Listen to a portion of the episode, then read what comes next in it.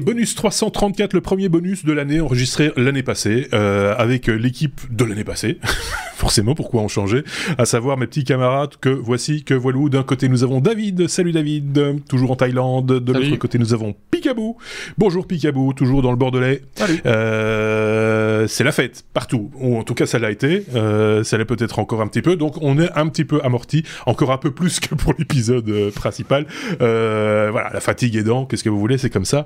Euh, on a 15 minutes, un petit peu moins maintenant, pour vous parler de ce dont on n'a pas parlé dans l'épisode 334. On a quatre petites news sympatoches comme dont on voulait euh, se faire l'écho. On va commencer avec David pour parler de la Chine, euh, qui semblerait peut-être, en tout cas c'est les bruits qui courent, qui aurait banni Steam euh, pour les fêtes de Noël. Tu peux nous en dire plus? Oui, ben voilà, c'était tombé ici euh, en Asie euh, comme nouvelle. euh, apparemment, euh, Steam euh, n'était plus accessible en Chine euh, le jour de Noël. Il faut savoir qu'il existe Steam en version chinoise, Steam Chine, qui, qui n'a quelques jeux, et le Steam international, Mhm. euh, qui lui a tous les jeux, et le Steam international n'était plus euh, accessible. Euh, bon, il faut savoir que euh, à côté de ça, il y a euh, une une euh, Une limitation répression de la Chine, Oui, c'est une ça. répression de la Chine sur le jeu vidéo euh, pour limiter. euh, on en a parlé dans le passé, euh, les enfants qui ne peuvent jouer que trois heures par semaine, etc., etc. De plus, la Chine ne oblige que tous les éditeurs de jeux passent tout un tas de de critères. Il peut pas y avoir absolument aucune chose qui est jugée comme étant anti-régime chinois. Euh, et ça, ça n'inclut pas que des choses qui sont anti-chinoises, mais par exemple, euh, un homme qui a des traits trop efféminés, euh, ça ne passe pas le ça passe pas le- leur filtre. Et apparemment, à ce jour, il n'y a aucun jeu qui a été déposé euh, au comité de censure chinois qui a passé le test. D'accord. Euh, donc, euh, euh, ça semble être euh, un peu euh, douteux que Steam et tout d'un coup euh, ne soit plus accessible, mais ça pourrait ne pas être que ça, ça pourrait avoir été une attaque euh, DNS. Euh, ce n'est pas confirmé parce qu'apparemment la majorité des gens en Chine, toujours pour l'instant, n'ont toujours pas accès à Steam. Euh, ça pourrait être une attaque qui a été faite sur les, les serveurs DNS et sur le grand, euh, le grand pare-feu chinois. Mais maintenant, est-ce que l'attaque vient de l'extérieur ou de l'intérieur? Ça, c'est la question. On sent un, comment je veux dire ça, un raffermissement, non pas un raffermissement, euh, c'est une contraction euh, côté chinois pour l'instant par rapport à tout ce qui vient de l'Occident. On a parlé des jeux vidéo, mais c'est pas que ça. Il y a aussi d'autres applications qui manifestement pouvaient passer, passer les filtres, et puis finalement ça, pa- ça passait quand même pas mal. Et puis blocage. On sent qu'il y a, une crispation. C'est le mot que je cherchais en fait euh, côté chinois. Est-ce que tu le sens de ton côté euh, en Thaïlande? C'est- ressenti ou pas Euh, Oui, oui, oui, oui, euh, très, très, très clairement. Et euh, avec euh, ben, la, la, la crise du Covid pour l'instant, ben, le, le, le, le chinois moyen n'a plus le droit de voyager en dehors du pays. Et euh, pour toute l'année 2022, euh, c'est déjà garanti que les Chinois ne pourront pas voyager à l'extérieur, sauf euh, pour du business et tout un tas de Ah, ouais. critères bien spécifiques. Euh, moi, je connais ici personnellement des personnes euh, qui ont euh, du business avec la Chine, voire qui sont mariées ou en couple avec euh, euh, des, des Chinoises. Euh, et c'est une réalité très très très forte et tout se referme. Ça fait vraiment peur. Je vais dire. J'ai l'impression que maintenant l'Europe devient comme la Chine d'hier et la Chine d'aujourd'hui devient comme la Corée du Nord d'hier. Eh, tiens, euh, un petit coup de géopolitique à l'occasion, ça, nous aiderait tous. Euh, Picavou a peut-être un avis là-dessus sur ce, cette espèce de cloisonnement qui revient à la mode.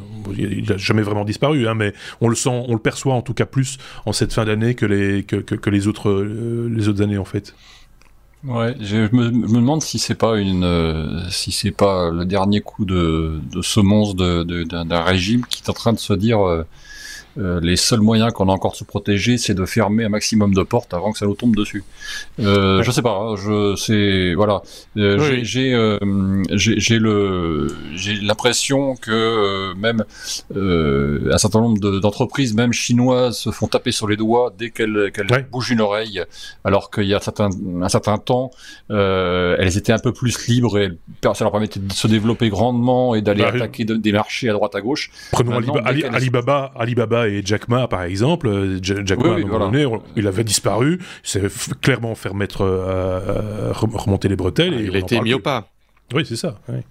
Alors que c'est c'est économiquement c'est une réussite. On peut pas dire le contraire. On peut pas, on pourrait discuter de la manière d'y arriver, mais mais c'est dire c'est il a créé un empire, euh, le gars. Donc, enfin voilà, c'est très particulier. Là, on est dans le bonus, donc c'est un peu on est un peu étriqué au niveau timing. Mais c'est vrai que c'est ce genre de question qui, à mon avis, reviendra dans le courant de cette année euh, de plus en plus parce que voilà, au niveau technologique, la Chine c'est c'est un pays avec lequel il faut évidemment compter. Tiens, Picabou, puisque je t'ai donné la parole, je te la, tu peux la garder.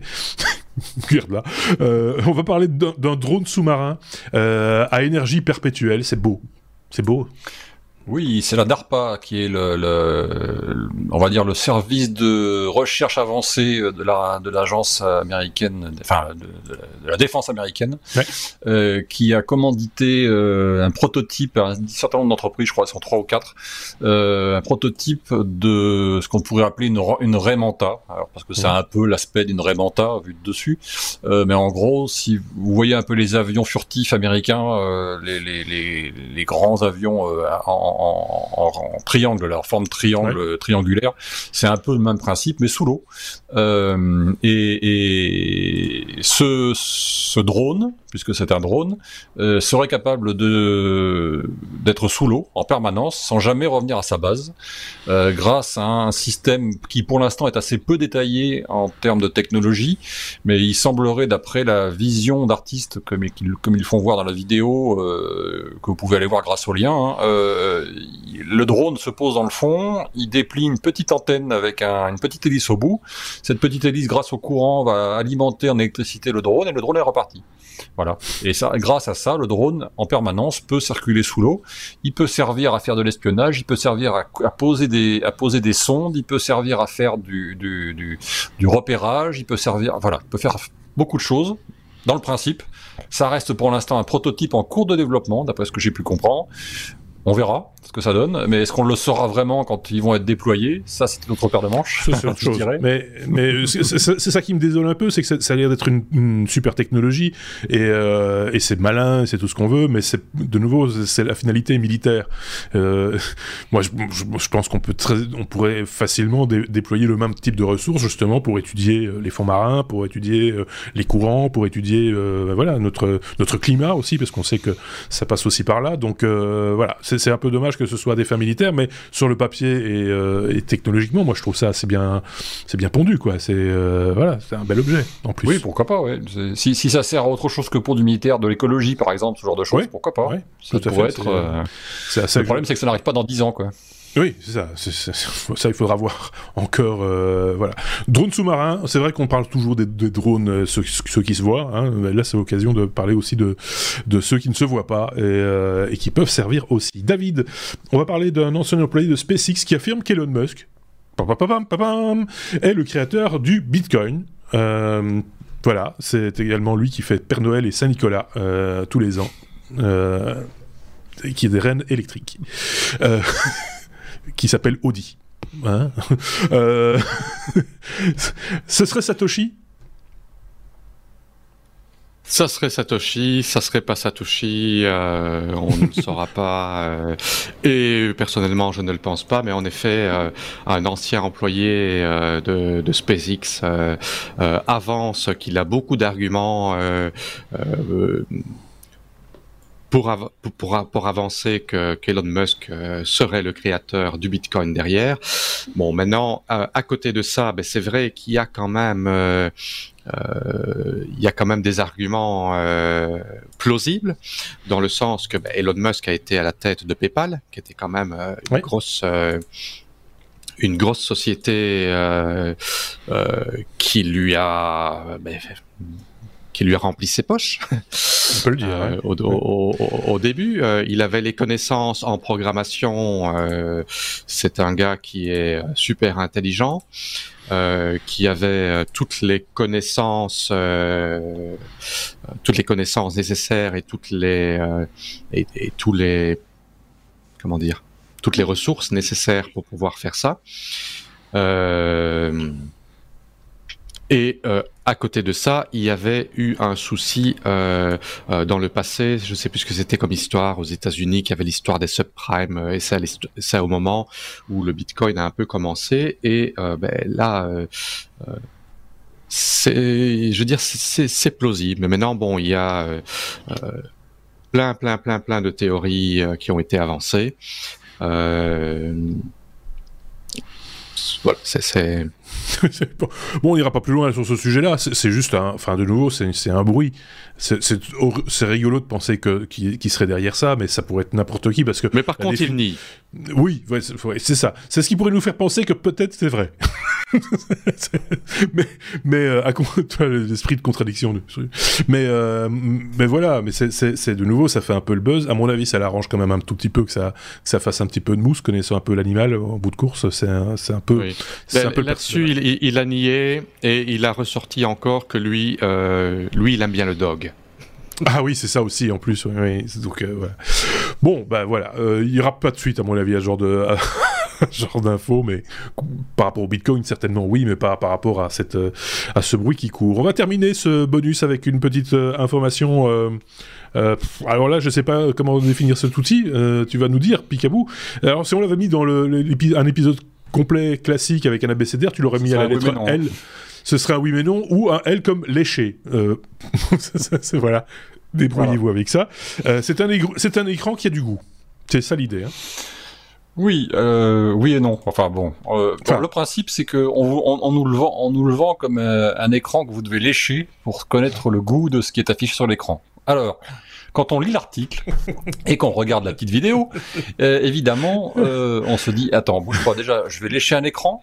Combien de personnes avant moi qui ont léché l'écran euh, oui, c'est ça. Bon, enfin, comment ça fonctionne ce truc? Bon, alors donc j'ai lu l'article consciencieusement, j'ai fait mon petit boulot. Et l'article explique qu'en fait, il y a un réservoir au-dessus de l'écran, et on le voit sur la vidéo d'ailleurs. un réservoir. Ce réservoir est plein de produits, euh, plus ou moins, on ne sait pas trop ce que c'est d'ailleurs, c'est pas dit. Euh, vous faites une demande à la machine, euh, la machine va faire des mélanges de ces petits produits et va balancer une goutte sur l'écran et va vous afficher une image du de ce que vous avez demandé. Donc, par exemple, vous demandez un cassoulet, c'est pour ça, c'était pour ça le titre que j'avais mis dans le dans news. vous, avez demandé un cassoulet toulousain, par exemple. Et donc, elle va vous afficher un cassoulet toulousain sur l'écran et elle va vous balancer une goutte de ce qu'elle a généré qui ressemble le plus possible en termes de goût au cassoulet, au cassoulet, au cassoulet toulousain et vous allez lécher l'écran. Voilà. C'est ça, un écran qu'il faut lécher pour connaître le goût. Pour moi, c'est juste une arnaque, mais à part ça, euh, voilà.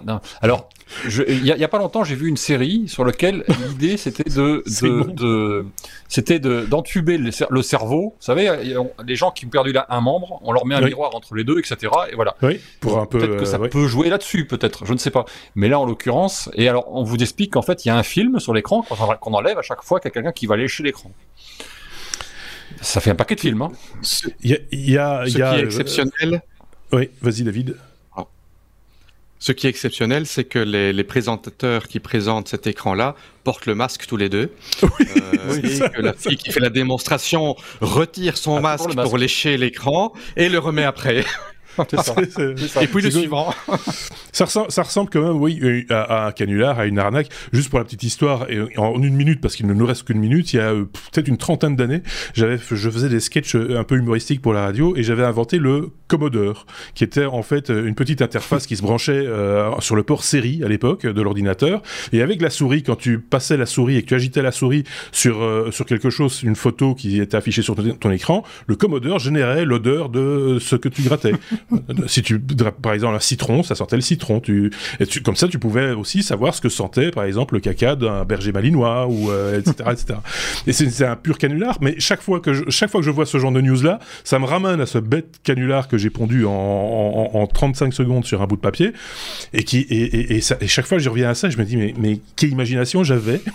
Peut-être que j'aurais dû le breveter.